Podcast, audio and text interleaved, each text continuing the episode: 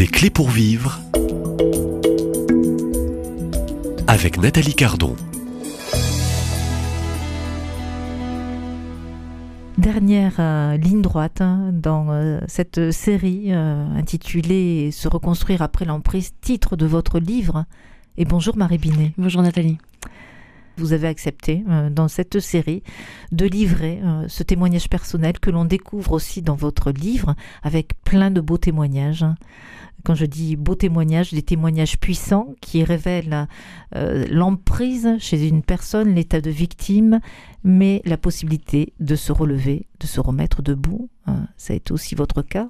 L'emprise, vous l'avez connue euh, dans votre enfance, votre adolescence et dans votre vie de femme euh, et de mère, avec un premier mariage pendant 20 ans et puis le déclencheur, hein, votre formation professionnelle qui allume toutes les lumières euh, pour vous aider à discerner euh, cet état de, victime et d'emprise. Vous allez connaître un, un état et une période de dépression. Vous pouvez en parler? Alors, en fait, euh, quand mon ex-mari est parti, ça a été extrêmement violent. Voilà, je dirais pas dans les détails, mais ça a été très violent. Et euh, bah, j'ai fait ce que j'avais ce que je savais faire depuis toute petite, c'est-à-dire je prends en main, je suis debout euh, et j'avance. Et mais j'avais pas de travail, j'avais pas d'argent. Enfin, je commençais tout juste mon activité professionnelle. J'avais commencé, mais elle n'était pas encore très développée. Euh, j'avais des jeunes enfants. Et bah, là, du coup, qu'est-ce que je vais devenir? Faut être très concret. Donc, bah, je me suis mise en mode TGV. Voilà, euh, c'est plus la locomotive de la seconde, c'est le, le, mode TGV. Et donc, euh, bah, je me suis euh, mise à, faire en sorte de développer mon activité, en même temps protéger mes enfants, en même temps être là pour eux, en même temps développer un cercle amical autre que celui que j'avais à l'origine, parce que j'ai gardé beaucoup d'amis qui, après la séparation, sont restés très soutenants. et en même temps, j'avais besoin de rencontrer des personnes qui vivaient aussi un, un célibat ou qui avaient vécu une séparation, parce que bien sûr, on, pouvait mieux se comprendre, et puis par rapport aux enfants, ça permettait aussi de créer euh, euh, d'autres relations. Donc, ok, je développe tout ça. Euh, et tout en restant dans mon chemin de foi aussi. Enfin, tout ça, c'est beaucoup d'énergie en fait. Et ben, toute cette énergie, au bout d'un moment, j'avais beau être costaud, cette énergie, ben, j'ai fait un burn-out. j'ai fini par tomber en dépression, dans le déni total de mon entourage. Euh, et, vous savez que quand on est euh, quelqu'un de fort, on peut faire une dépression sans s'écrouler. Donc c'est ce qui m'est arrivé. Jusqu'au moment où j'ai eu euh, besoin de m'écrouler. Et bah, je me suis pas écroulée longtemps parce que je pouvais pas. Mais je l'ai fait quand même. Et ça m'a donné une bonne leçon de vie en me disant, bah, écoute, maintenant tu écoutes toutes tes alertes. Donc j'écoute toutes mes alertes depuis. Je fais très attention euh, à ma santé. Euh, voilà, bon. Et, du coup, j'ai continué mon chemin et j'ai eu la chance d'avoir... Euh, bon, j'ai quand même rencontré mon mari. qui qui est quelqu'un de plutôt apaisant dans son caractère et qui m'a aussi permis justement de développer toute mon activité euh, c'est grâce à lui que j'ai pu euh, sortir mon premier livre, euh, alors que j'étais, je, venais d'accoucher de, notre enfant, etc. parce que voilà, il m'a soutenu, il a été présent, et en même temps, je ne pouvais que constater que l'ampleur de ce que je vivais, il y a une partie qui lui échappait. Et ça, ça a été compliqué pour moi aussi d'accepter que je pouvais pas être euh, comprise, que je pouvais pas être euh, complètement euh, perçue dans la profondeur de ce que je vivais, sachant que j'avais encore des enfants de mon premier mariage qui étaient mineurs et qui vivaient des choses terribles.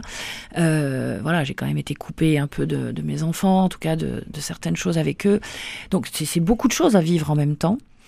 et bien à un moment donné, je me suis dit bon, tu peux pas rester à tout porter euh, il faut que tu apprennes à faire ce que tu peux avec qui tu es. Et ça m'a pris du temps de, pouvoir accepter ça.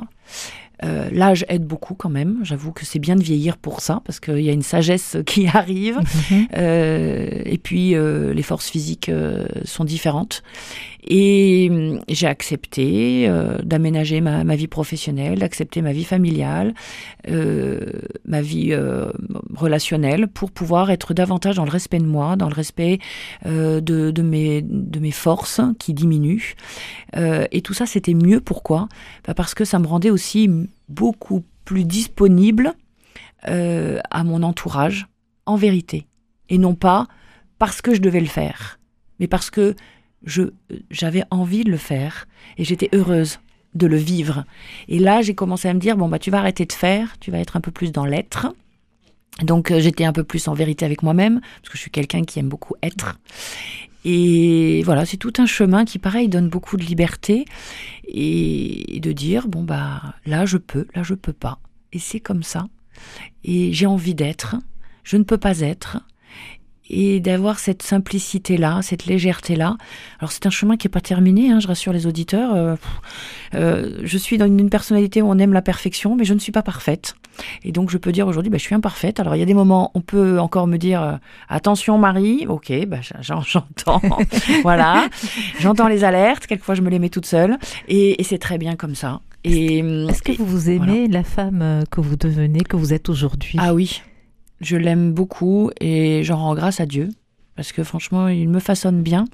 Et je remercie mon mari euh, d'aimer la femme que je suis malgré euh, tous, les moments où j'ai pu être difficile. Et, euh, et puis les moments où lui-même a été difficile m'ont fait beaucoup grandir. Et, et mon mari s'est converti spirituellement. voilà, et ça a été pour moi un grand cadeau. Alors vous avez été mariée, permettez-moi, puisqu'on on vous découvre hein, largement aujourd'hui, et, et merci de cette euh, part de témoignage hein, sur aussi un tel sujet. Euh, donc vous avez été, euh, je crois, bienveillante. Vous avez aussi donné des merci. Mm. Vous avez été mariée pendant 20 ans. euh, Mhm. Vous avez divorcé. et vous êtes remariée depuis. Tout Il y a fait. une procédure, une nullité de mariage. Exactement, il y a une nullité qui pour euh, que j'ai voilà que j'ai que j'ai demandé euh, au bout de quelques temps. Euh, pareil, il m'a fallu un, un cheminement euh, parce que ben, pour moi je m'étais engagée, j'avais dit oui, donc il n'y avait pas de raison que je revienne dessus. Euh, sauf qu'à un moment donné, en voyant, en prenant conscience de la manipulation et je dirais du contexte dans lequel je m'étais engagée, je me suis dit en fait, ni lui ni moi, nous n'étions pleinement conscients de ce qui se passait. Et donc il y a quelque chose qui, qui était, entre guillemets, vicié, quoi. Voilà. Et donc c'est... euh, j'ai pareil, j'ai été bien en, pour, euh, pour vivre ça. Euh, et du coup, en effet, voilà, avec, avec mon mari, nous avons pu nous marier religieusement. Et, et mon mari a pu faire une... même s'est converti et a été baptisé, a été catéchumène. Et, et tout et en fait, je me suis j'ai vu l'œuvre de Dieu et je me suis dit mais en fait là tu fais pas grand-chose, ma c'est ça vient pas de toi. Et, et ça m'a aidé à être euh, toujours dans ce dépouillement, à me dire ben c'est génial en fait, il y a plein de choses qui se passent. Alors je dis pas que j'y suis pour rien rien. Mais en tout cas, j'ai pas eu besoin d'être à la force de de mon poignet pour arriver à quoi que ce soit. Et je trouve ça formidable. en Euh, fait. La femme forte hein, qui prend des décisions, euh, elle est toujours là Elle sommeille Ou c'est c'est une femme qui est totalement transformée? Non, alors, elle est- on ne se refait pas. C'est-à-dire qu'à un moment donné, si le Seigneur m'a donné aussi ses compétences Ses et ce caractère, ses talents, c'est pas pour rien. Et, et dans mon métier, c'est aussi très utile. Maintenant, c'est j'ai appris à tempérer. Vous savez, la vertu de la tempérance, il a fallu que je me l'approprie, et comme celle de la prudence. Donc euh, voilà, et euh, j'ai appris. euh, je vous disais que bah, j'ai pas pu beaucoup parler. je ne pouvais pas parler quand j'étais enfant et adolescente. Euh, voilà, on me demandait de me taire. Bah, je me suis mise à trop parler au bout d'un moment. Donc il a fallu que je rapprenne à tempérer ma parole. Euh, il a fallu que j'apprenne euh, à, à être dans une écoute autre de mon entourage. Euh, et puis, je dirais à, à mieux écouter aussi euh, ce à quoi j'étais appelée. Et euh, tout le chemin spirituel que je fais et qui fait que je voilà je je, je, suis euh, engagée auprès des franciscains ça a du sens. J'ai rencontré saint François à 15 ans quand je suis allée assise.